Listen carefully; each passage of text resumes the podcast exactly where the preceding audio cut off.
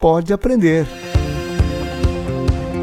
O Pode Aprender é o seu espaço para debater temas importantes para a educação básica brasileira. Uma realização da editora Aprende Brasil.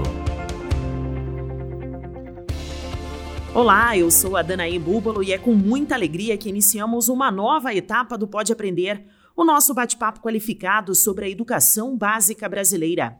Nesta segunda temporada, o que não vai faltar é aquela boa oportunidade para trocar ideias e muito aprendizado. Seja na sua casa, no carro, no alto-falante ou no seu fone de ouvido. Vamos juntos?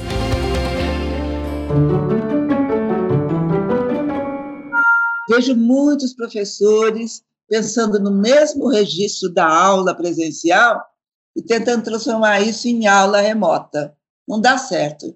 Quanto mais nova a criança, menos certo dá.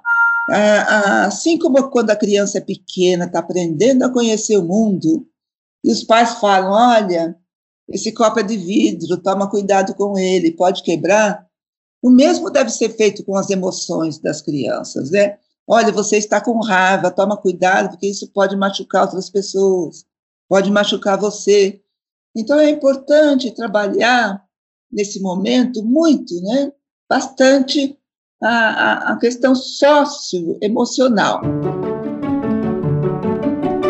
Para começar essa nova fase do Pode Aprender, nós preparamos um episódio para lá de especial e também muito necessário.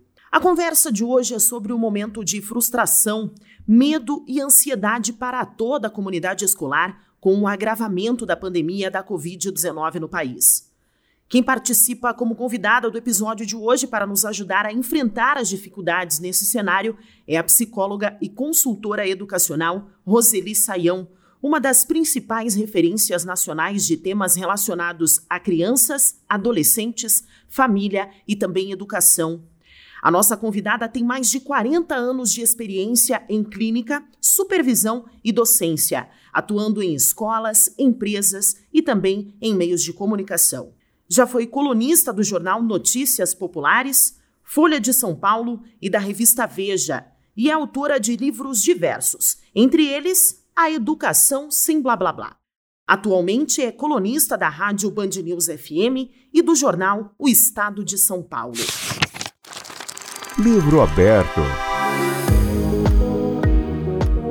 Em vez da tão esperada retomada gradual das aulas presenciais, após mais de um ano de restrições, agora nós estamos enfrentando, de um lado, as novas variantes do coronavírus, o medo da morte e uma pandemia fora de controle. E de outro lado, a solidão, o luto, a perda de aprendizado, o desemprego, conflitos familiares e uma série sem fim de consequências de um mal que ainda não tem data para acabar. Graças à ciência, a vacina chegou, mas ainda temos um longo 2021 pela frente, recheado de incertezas. O retorno tímido das aulas presenciais e o abre e fecha de escolas vão cobrar um preço alto dos estudantes no futuro.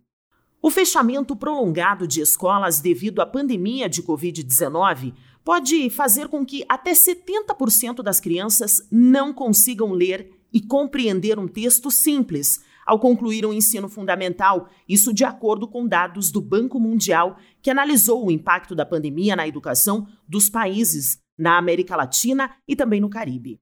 Uma outra análise da Secretaria de Política Econômica do Ministério da Economia mostra que no Brasil as consequências podem se estender por 15 anos e serão sentidas no produto interno bruto, no aprendizado e na produtividade do trabalho e no aumento da desigualdade social. Já os impactos na saúde mental das crianças são incalculáveis e podem levar uma incidência muito maior de ansiedade e estresse a longo prazo, como apontam os pesquisadores da USP, da Fundação Getúlio Vargas e da Universidade de Harvard, nos Estados Unidos, que fazem parte do núcleo Ciência pela Infância. O momento exige muita reflexão e também acolhimento. E essa deve ser a prioridade das escolas e das famílias, como opina a professora Roseli Saião. E é por isso que o bate-papo de hoje se faz tão urgente. Então, se prepare para as suas anotações, porque é hora de se aprofundar no assunto. Pega a caneta. Bom, professora Roseli, muito obrigada por aceitar o nosso convite. É um grande prazer e também uma oportunidade de aprendizado para todos nós. Eu que agradeço. E como você percebe que as famílias, os alunos e também os professores, eles estão lidando com o medo da doença, né? Porque além da frustração e da ansiedade causadas é, pela pandemia de Covid-19, que ainda pode se estender por bastante tempo, não é mesmo, professora? Então, qual que é a sua percepção? Olha, é, em março de 2020, quando todo mundo foi orientado a ficar em casa sempre que possível, só os serviços essenciais funcionando, escolas fechando, todo mundo uh, tinha expectativa de que aquilo durasse alguns meses, né? Dois meses no máximo. Já era muito. Todo mundo começou as famílias com seus filhos, crianças e adolescentes, animados, muita gente se dedicando a cozinhar, muita gente se dedicando a encontrar atividades para fazer com as crianças. E à medida que foi passando, essa expectativa foi se estendendo para o segundo semestre, para o ano que vem, e o ano que vem chegou e a gente não tem expectativa alguma nesse momento, porque vivemos um tempo de pandemia bem crítico, é, escolas fechadas, depois abre como serviço essencial, poucas presenças, pelo que eu tenho acompanhado, e, portanto, as famílias estão muito temerosas, os professores também, é, e a frustração é de todos, né? Com as questões que têm surgido com as crianças da escola durante todo esse tempo, o ensino remoto para uma idade para o qual ele não é adequado, e mesmo o ensino híbrido. Enfim, olha, até agora a gente vem amargando situações muito complexas e muito difíceis. Não vejo ainda perspectiva disso melhorar com um curto espaço de tempo, né?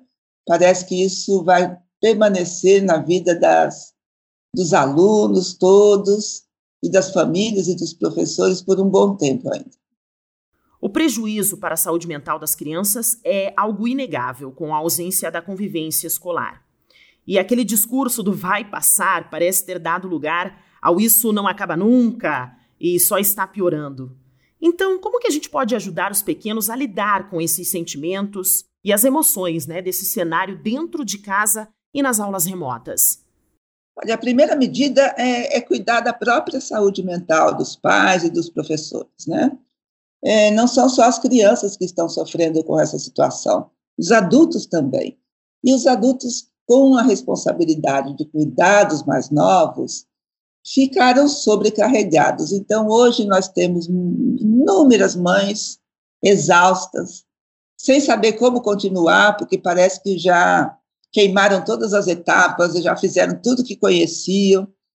E então a minha orientação é: cuide de você primeiro, porque quem cuida tem que se cuidar primeiramente. E se cuidar significa é encontrar um período do dia para si. Esse período do dia não precisa ser longo, é, é, é o tempo que cada família consegue encontrar. É, encontrem algumas atividades né, que ajudem a relaxar. Para algumas pessoas é, é cinema em casa, para outros é música, para outros é dançar, para outros exercícios né, físicos é para se fortalecer, é fortalecidos né, e com a saúde mental é, em dia, é que vai ser mais tranquilo cuidar, ajudar as crianças a superarem tantas questões. E olha que com as crianças, a gente ainda não viu o que pode ser pior, porque quando a situação voltar a uma nova normalidade, né, frequentar a escola com mais regularidade, por exemplo, aí podem surgir questões que ficaram represadas durante todo esse período. A escola pode eh, ajudar bastante, né? Sendo o local onde as crianças trocam as suas experiências durante esse período, possibilitando que a arte ajude a criança a expressar aquilo que ela não consegue dizer. E em casa, é trazendo a família a se tornar um grupo novamente, né? Cada um com uma, a sua responsabilidade, inclusive os filhos, porque o fato de colaborar com a família, para os mais novos, é motivo, assim, de uma autoimagem muito boa, né? E eles precisam disso nesse momento para superar a decepção, a desesperança, a impaciência, a ansiedade e os temores que eles têm muito também. As consequências econômicas e sociais da pandemia do coronavírus também são divididas pelos alunos. Muitas famílias passaram por mudanças significativas nesse último ano, né? O divórcio, luto, ou no mínimo uma mudança brusca de rotina. Como que isso afeta a educação e o aprendizado, professora? É exatamente por isso que é, as escolas e as famílias não devem forçar o aprendizado dos conteúdos, né? Porque nesse momento é mais importante o aprendizado a respeito de si e da sociedade. Nós vivemos um luto coletivo da sociedade toda, né?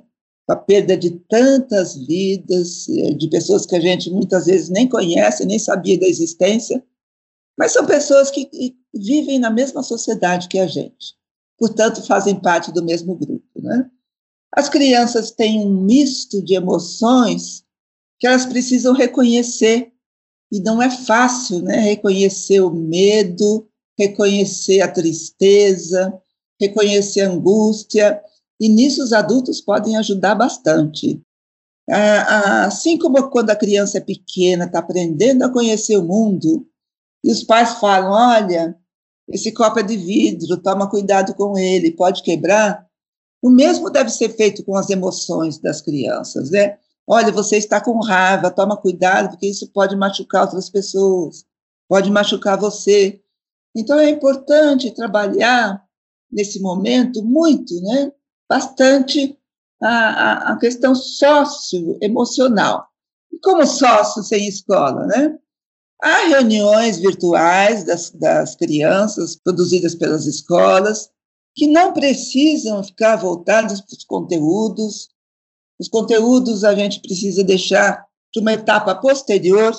Eles podem ser utilizados agora, sim, mas na medida que os alunos reagem e respondem de um modo positivo, né?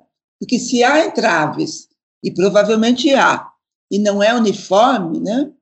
É, cada criança vai reagir de um jeito, é preciso trabalhar primeiro isso, para depois o conteúdo ser aprendido com fluidez. Além da saúde mental, na sua opinião, professora, quais são as dificuldades e também os desafios trazidos pela pandemia, que precisam ser superados, obviamente, pelos alunos, e pelos professores do ensino fundamental. Como que eles podem fazer isso, professora? Olha, existe um conceito que as escolas usam muito, mas talvez elas precisem aprofundar o uso desse conceito, que é adaptação. Todo início de ano, as escolas fazem adaptação, ou de alunos novos, ou de é, transferência de classes, enfim, adaptação hoje é para todos os alunos, né? adaptação a um novo tempo, adaptação a uma nova situação. E a gente sabe que quanto melhor a pessoa se adapta a situações diferentes, melhor, é, mais êxito ela tem na sua vida pessoal, inclusive, mas não só pessoal, profissional também, estudantil também. Então, as escolas precisam planejar em conjunto, né? E quando eu digo em conjunto, é assim, toda a escola, esse período de adaptação de aulas presenciais para aulas remotas, de ensino presencial para híbrido, de é, relacionamento entre colegas presencial e agora virtual, e precisam permitir que as crianças falem. Eu tive a oportunidade de observar a gravação de algumas aulas e os professores ficam aflitos porque as crianças falam, falam e o professor quer falar quem dá a sua aula né, de conteúdo. Não, neste momento é mais importante ouvir, porque ouvindo o que as crianças têm a dizer, é que a gente vai replanejar o nosso trabalho, inclusive o trabalho remoto mesmo. Então é preciso, primeiramente, é, recapitulando, né, estar com a sua saúde mental em dia, reconhecer os seus sentimentos, as suas emoções, para daí que o segundo passo é poder colaborar com os mais novos. ajudando-os a entenderem o que está acontecendo é, né, no mundo, e não no, no sentido de informação, mas no sentido da inserção dele nesse mundo que está passando por uma experiência dramática. Né? E, é, a partir da escuta das crianças, é possível, inclusive, planejar algumas aulas com conteúdo, sim, mas considerando aquilo que os alunos disseram, vivenciaram, experimentaram. E você comentou sobre o tempo inadequado né, de exposição das crianças à frente das telas por causa das aulas remotas, principalmente agora nas crianças menores. No entanto, essa é uma ferramenta que temos hoje à disposição. É possível, então, fazer algo para que as crianças não sejam tão prejudicadas por esse uso exagerado né, dos recursos digitais nas aulas? Talvez seja possível, né? nunca foi estudado isso, porque não é uma idade adequada para isso. Mas, como é, como você disse, a ferramenta que temos nesse momento, seria importante inventar, criar né? maneiras de se relacionar com as crianças, principalmente da educação infantil, remotamente. É menos tempo, uma criança pequena não é capaz de prestar atenção na tela como um adulto ou como um adolescente. Crianças maiores já têm dificuldade de concentrar atenção, né? Porque eles estavam acostumados com a tela como entretenimento e não como ensino-aprendizagem. E essa é mais uma questão de adaptação absolutamente necessária. Creio que seja possível, creio que os professores da educação infantil podem usar e abusar da contação de histórias, é, podem criar brincadeiras que são individuais, cada um na sua casa, mas que se transformem, depois com uma conversa ao final da brincadeira, em algo coletivo. Enfim, é, é colocar criatividade para funcionar e pensar em outro registro. Vejo muitos professores pensando no mesmo registro da aula presencial e tentando transformar isso em aula remota. Não dá certo. Quanto mais nova a criança, menos certo dá. Isso daria certo para alguns poucos lá no final do ensino médio e no ensino universitário, certamente, né? Mas para o ensino da educação infantil, fundamental 1 e 2, é preciso reconhecer que a gente precisa fazer aulas totalmente diferentes, usar mais recursos do ensino remoto, muitos deles desconhecidos dos professores, que também eles não tiveram formação para isso, não é? Em 2020, o desafio foi enfrentar o novo e encarar as novas formas de manter o ensino funcionando longe das salas de aula. O que pode permanecer e o que deve mudar daqui para frente, professora? Olha, a primeira coisa que, que precisa mudar eu não sei se mudou no ano passado. Poucas famílias perceberam que era necessária essa mudança, muitas famílias não perceberam. É parar de pressionar o aluno, né, o filho. E as escolas também não devem pressionar tanto. É, recebi recentemente a mensagem de um adolescente dizendo que ele não aguentava mais.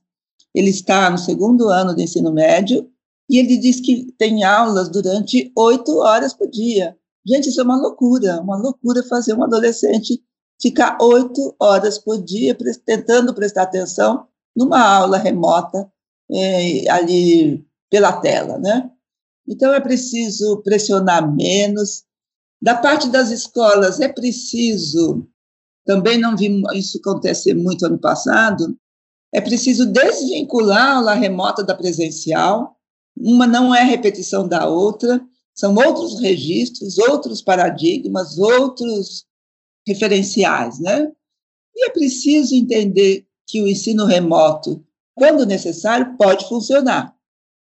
Mas vai funcionar se os professores, se a escola se responsabilizar pela formação dos seus docentes, para que eles consigam fazer isso. Bom, um dos grandes medos da comunidade escolar é ver o aumento né, da evasão por conta da pandemia. Professora, tirar o aluno da escola por ter essa dificuldade em acompanhar as aulas à distância e deixar para resolver depois que a pandemia passar, seria uma opção? Ou ela sequer deve ser cogitada nesse momento? Não, é, eu acho que ninguém tem condição de dizer para os pais não faça isso ou faça aquilo, né? O que a gente pode fazer com os pais é, é avaliar um pouco o que pode causar de prejuízo, o que pode causar de benefício. Muitos pais retiraram os seus filhos da escola por uma questão orçamentária mesmo, né? Muita gente teve o salário diminuído, redução salarial, redução de horário de trabalho, o orçamento da família mudou, e como a mensalidade escolar era algo que pesava, então eles preferiram tirar para aguardar o que vai acontecer. Porque nesse período eles se desobrigavam né, desse alto pagamento. Muitas outras famílias que frequentam principalmente a rede pública acharam desnecessário porque não tem computador em casa, não tem internet na escola, então eles não viam muito sentido em receber tarefa pelo WhatsApp, do único celular com internet da família. Olha, é, muitos problemas, muitos problemas de ordem prática, inclusive, contribuem para que a criança se afaste da escola. Mas quando não há outro jeito, é importante que a família continue a estimulação do desenvolvimento cognitivo dessa criança, mas não fazendo o papel da escola, fazendo o papel de pais mesmo que querem que o filho aprenda. É, por exemplo, né, ensinar jogos de tabuleiro que ele nunca se interessou. Em vez de jogos na tela, já que ele já fica na tela um período, jogos de tabuleiro que ajudam a desenvolver o raciocínio lógico, isso vai contribuir para o aprendizado da matemática, é, áudios livros que eles possam ouvir, né? Algumas coisas, isso contribui para o vocabulário, contribui para uh, o aprendizado também da escrita, por, por menos que ele escreva, isso ajuda bastante. Então, é encontrar, cada família deve encontrar a melhor escolha para si, pensando nos filhos, e lembrar, né? Que um dia isso vai acabar, a gente não sabe quando, mas um dia vai acabar. Múltipla escolha.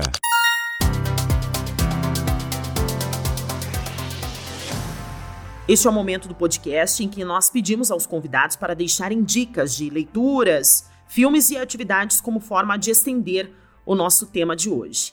Mas como a nossa conversa foi sobre a importância do acolhimento e também da presença familiar para enfrentarmos esse período tão difícil, que tal deixar dicas então de filmes para os alunos e também para os professores assistirem junto com os seus familiares? Professora Roseli.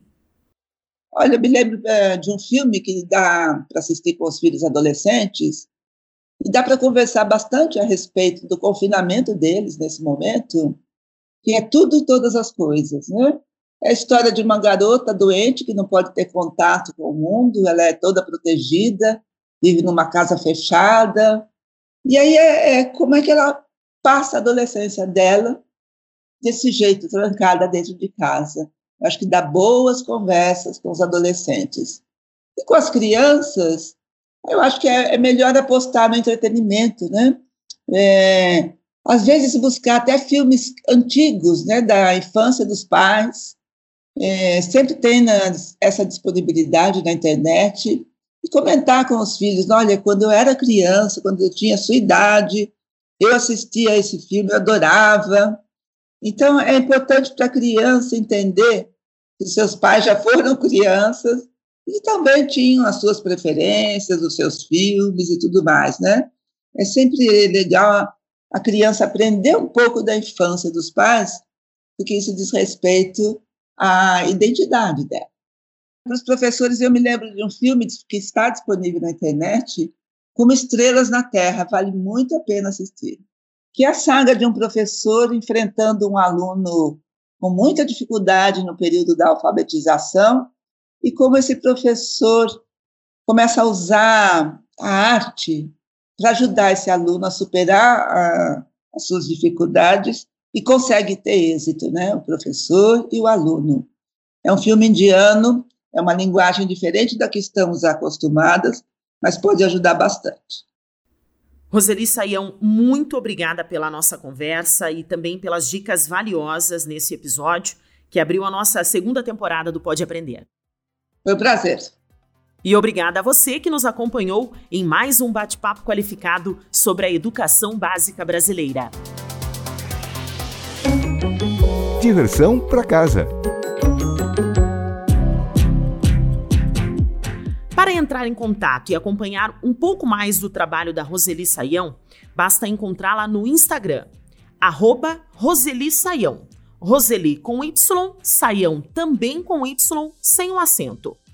E pode acompanhar ela também na coluna Seus Filhos, diariamente na Rádio Band News, ou na coluna Educação, no Estadão. Esse foi o episódio 25 que abriu a segunda temporada do Pode Aprender. E a gente quer construir junto com você essa nova etapa do podcast, para que a nossa jornada educacional seja cada vez mais enriquecedora. Por isso, convidamos você para participar de uma pesquisa que já está disponível aqui na descrição do podcast. Para comentários e sugestões, basta enviar um e-mail para aprendebrasil@positivo.com.br. Acompanhe os próximos episódios do Pode Aprender na sua plataforma de podcast preferida, nas redes sociais e também no site da editora Aprende Brasil. Até mais! Com produção e edição de banca do podcast, o Pode Aprender é uma iniciativa da editora Aprende Brasil um futuro melhor por meio da educação.